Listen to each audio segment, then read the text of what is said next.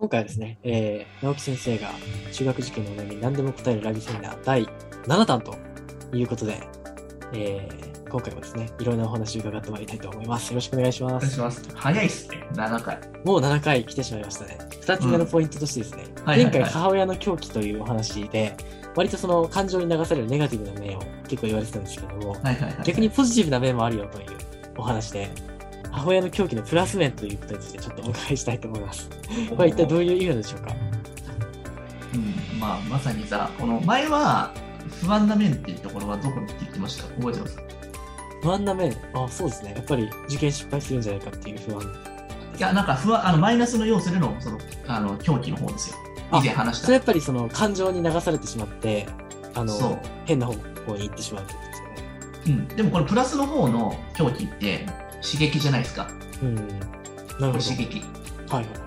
ここで今書いてワクワクって書いてるんですけど、うんうんワクワクの反対って、あの、対義語って不安じゃないですか、変な話。ああ、ワクワクの裏側には常に不安があるということなんですかね、これは。そうなんですよ。これね、僕もよくなんか、これね、話に行くんですけど、プラスとマイナス理論じゃないですけど、あるんですよ。はいはい。だから赤本とかの後半とかでちょっと書いてたと思うんですけど、僕のガイドブックの中はいで。はいはいはい。あ、あれですね。最初にもらえるやつですよね。そうっすわ。あれ結構ね、渾身的だと思ってるんですけど、もう来年それちょっとね、初版しようかなと思って、今動いてるんですよ、そうそうなんです。書籍にするんで、今のうちに無料のちゃんとあのダウンロードして読んでください。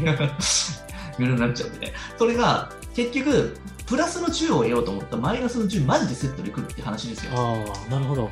うんだから、そういった憧れ要素が強いっていうことは、それなりの反動をリスクをしろなきゃいけないわけですよ。うんそれをやるための、その不安に皆さんやられてるんですよ。そのマイナスを引っ張っちゃってるから。はい、だから、変な話、その憧れ要素じゃなくて、現実要素で下げてあげると、そのリスクも減るわけじゃないですか、不安も。ああ、そうですね。なるほど。そう、そこを徐々にやっていかなきゃいけないんですよ。はいはいはい。だから、子供だけじゃなくて、お母さんも、この、ああ、確かに。これね、あのね、レバレッジかけすぎなんですよ。バンってやって、その、またなんか投資の話になってるかもしれないけど、はいはいはい投資とか FX とかレバー10、レバー100とかってあるわけですよ。はいはいはい。うん。そしたら、そう、元本バンって全部いったろかみたいな感じになってんですよ、お母さん。はいはいはい。うん。うん、だからそこのところ、そう、ギャンブルになっちゃってるんですよ、変な話。レバーかけすぎ、マジで。うんはいはいはい。それは本当にマイナス引っ張っちゃってるから、あれは数値でわかるけれども、はいはいはい。いきなりなんか麻布県ですとと、そうそう、いきなり麻布とかやってるけど、落ちてもね、レバーンってなってるから、マイナスこんなんやら、こんだけやらなきゃいけないからってなってきて、はいはいはい。もう、現実を帯びるところからクリアしていくと、こういうふうに広げていく、徐々にね。なるほどなるほど。あ、憧れと不安のそのセットを徐々にこう広げていくと。そうなんです、そうなんですよ。なんかニューミアでもそうじゃないですか、前に進むためにマイナス引っ張らなきゃいけないから、はい。最初にでも変な話、不安っていうよりかは、もうマイナス最初取らないと無理ですよ、やっぱ。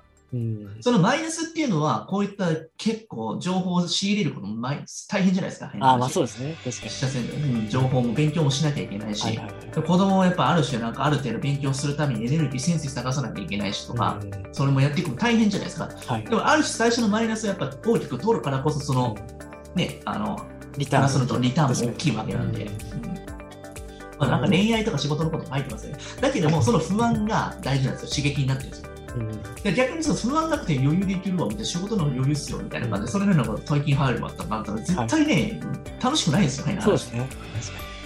まあ恋愛にしてもね、なんか一緒になったけどまた別れるかもしれないとかって、はいはいそのなんかこう浮き沈みがやっぱりストレスになるわけじゃないですか。うん恋愛ドラマとかでも。に。はいはい。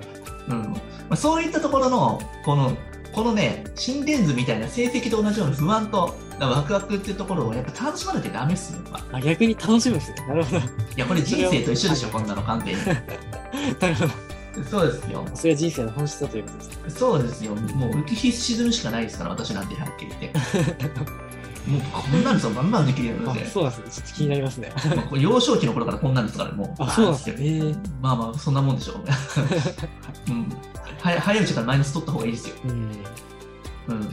まあだから、まあディズニーランドと一緒じゃないですけれども、まあまあエンターテインメントって話なんで、こうね、やっぱディズニーランド行ったら戻ったりとかすると、前浜の駅降りた瞬間、現実になって、あれみたいなあ、あ感じになるりますね。はいはい。受験も実はそうなんですね。そうそう、耳つけてたあれ何なんだろうみたいな感じで。なるじゃないですか。はいはいうんそれと同じで、やっぱり その辺のところ自分でちょっと笑ってしまった、ちょっと。まあでも受験終わった後にさ、結構喪失感みたいになる人多いですよ、受験終わった時。あ、これ結構なんか不安だったけど、楽しかったね、みたいな感じですね。感じで思いつきに。はいはい落ちた人とかももう一回やってやろうかなみたいな、この結構楽しかったんですよ、やっぱ受験って、ね。この刺激が。うん確かに。一緒に一回しかないですもんね、本当に。そうなんだよね。子供との共同作業みたいなね。うんうんそれを超えるともう思春期入って自分の世界になるじゃないですか。そうですね、確かに。そうなんですよ。ある種親がさ、管理とかさ、ずっと手取り足取りとかなんか文句言ったら喧嘩するのも最後の時期だと思うんでそうですね。そう考えるとね、あんたこの大あ大変だったんだよって、その最後のお母さんとかがやってあげれるところの子供のブランディングですよ。ブランディング。なるほど。親のブランディングですよね、子供のブランディング。にそうですね。後から振り返れば本当に短い時間ですね。いや、そうっすよ。ううんん。でもこれがやりたいがためにまたやるんでしょみたいな感じですけどね。また、でもなんだかんだ潜在意識的にもその不安を取りに行ってんすよ、絶対。たでワクワクを求めてるんですよね。あこんなの嫌だとか思ってるんですけど、なかった終わったら終わったで結構寂しいもんなんでね。うん、確かに。うん、もそうですね。う早く終わってほしいわって分かりますよ。僕ら永遠に続くんで。うん毎年毎年。そうですね。でもそれが楽しんでるんで、やっぱ一緒なんですよね。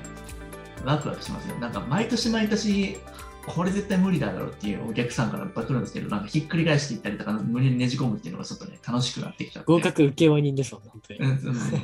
あんまりそれ言いたくないんですけどね。またまたなんか大変なことになっちゃうんで。いやでも楽しいっすよ。まあ確かにね、この多軸とかではディスク避けようとする、まあ、うん。ある種ね、まあ、ディスクを避けようとする部分はありますよ、もちろん。うんうん。だけれども、まあでも、リスク取った方が美味しいっしょみたいなとこあるんで、うん。帰った時のさ、ほら見てみて感じなんで、毎年。やったったぞみたいな感じになっていくんで。いや、楽しいですね。いや、まあまあまあ、腕の見せ所じゃないですか、そこは。うん。まあ、どうして年齢精度が上がっていくっていうところですね。やっぱ、回数こなしてくると、僕らのやっぱそのパターンっていうのが出てきてくるんで、そうですね。はうん、この時期ぐらいにこんだけのとこ詰めたらいけるだろうみたいなところがあるんで。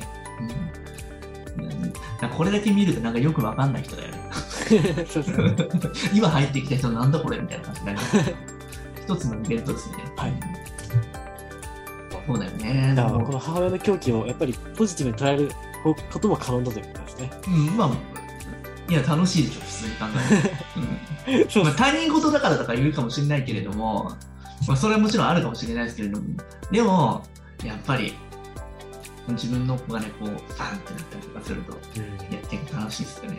うんまあ絶対無理だと思ってたからこそ、なんか、ここまでいけたんだなっていう感動もあると思うし、うん。でも、よくここまで頑張れたなと思いますよ、お母さんとかもね。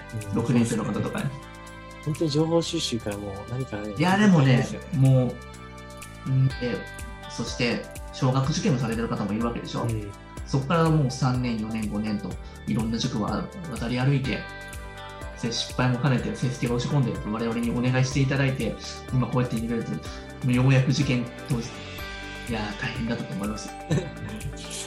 それ以外にもね、旦那さんとかもね、いろいろ相談したりとか、外には言えないことがあったりとか、いや、ストーリーがあると思いますよ、かなり。ね僕もね、もうたくさんのご家庭見てきて、はい本当にその家庭しかないストーリーっていうのを見てきてるから、もう、いいもの、悪いもの全部ひっくるめてね、見てきてるから、うん、受かった時は、本当に子供たちも本人以上にやっぱ、やばいですよね。うんああ、なるほど。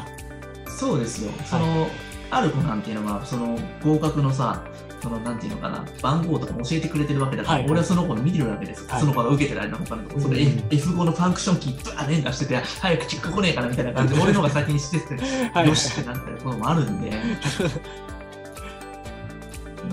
うん。いや、最高っすよね、そうだね。そうですね。うん、なんか本当にモチベーションつながっているので、ね、またね、あの、ちょっとね、今、予定がちょっと大変すぎてですね、そうですね。本当に、あの、申し込みが全く絶えないので、そそうなんですね。凄まじい勢いで入ってます。いや、ありがたいですけど、超絶嬉しいんですけど、だから、本当に今回、コミストの方あるんですけど、本当に今月5名くらいで、ちょっと区切りをちょっとつけさせていただいて、もう先着ということになりますけれども、うん応募いただけたらと